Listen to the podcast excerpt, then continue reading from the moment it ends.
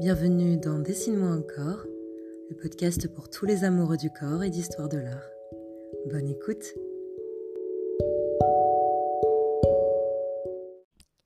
Réaliste et radical, c'est ainsi qu'il est connu.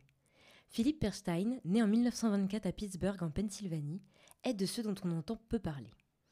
Je l'ai découvert dans l'ouvrage quasiment biblique pour moi de Francis Borzello, The Naked Nude, et croyez-moi, cela vaut le détour.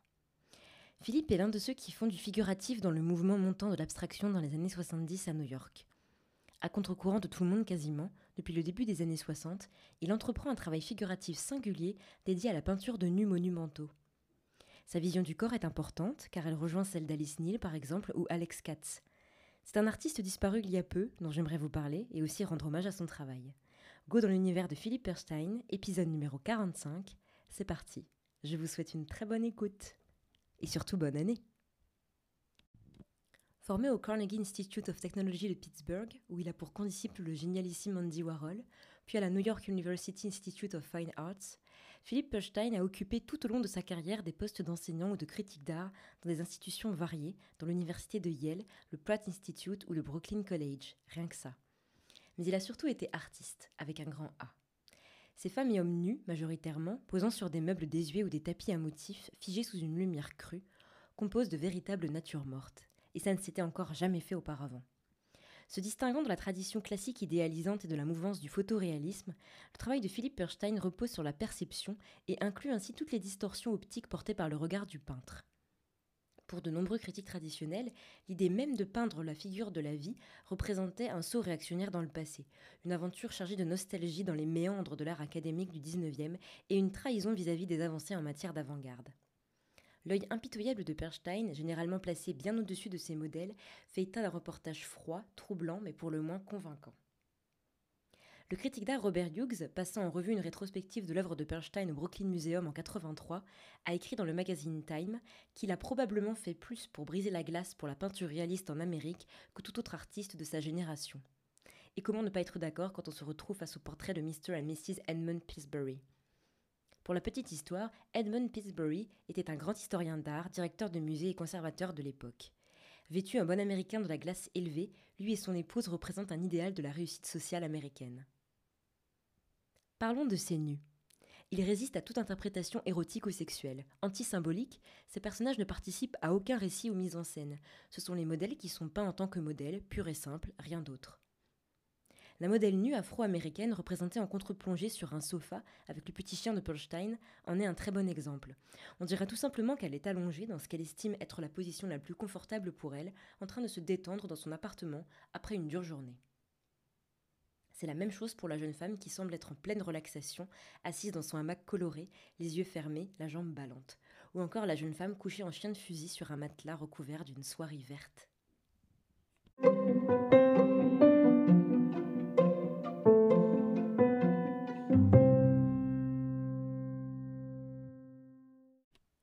Ses premières peintures, de ce qu'il appela plus tard sa période symboliste, étaient des abstractions aux couleurs vives, plutôt en adéquation avec l'époque, me direz-vous. Il a également peint, bien avant l'avènement du pop art, une série de peintures basées sur des symboles américains comme le drapeau américain ou les formes abstraites du site des Rocheuses.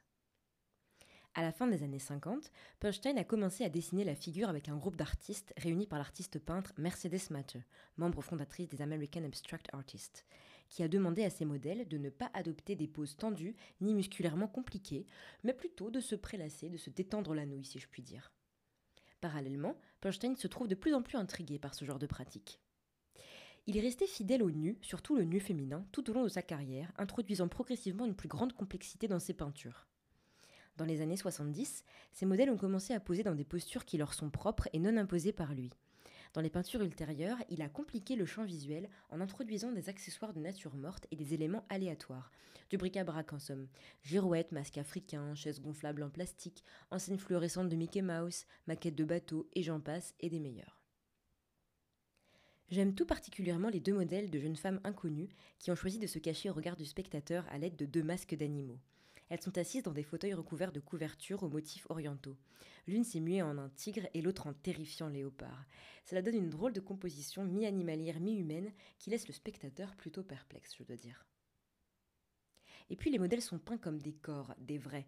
Et en cela, on comprend aisément pourquoi la peinture de Paul Stein résonne avec celle si vraie d'Alice Neal. Remember, l'exposition sur Alice Neal se termine le 16 janvier au Centre Pompidou, plus que quelques jours pour aller la voir.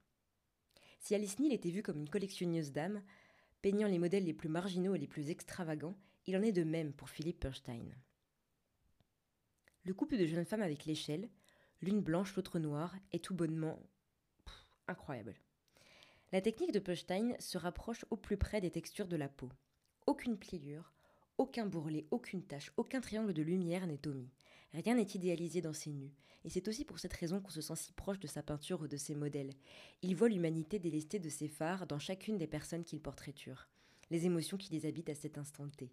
Une vraie ode à la marginalité sociale, et c'est ça qu'on aime finalement chez lui. À mes yeux, Philippe Perstein est bien plus qu'un collectionneur d'âmes. C'est le peintre des modèles par excellence. C'est lui qui les met en valeur pour ce qu'ils sont. Il ne joue pas un personnage ne représente pas quelqu'un ou un idéal quelconque.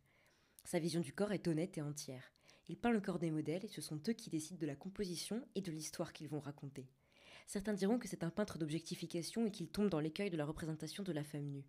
Je vous suggère de vous faire votre propre avis à travers cet épisode. En tout cas, personnellement, je suis ravie, mais vraiment ravie, de vous retrouver pour une nouvelle année de Dessine-moi encore.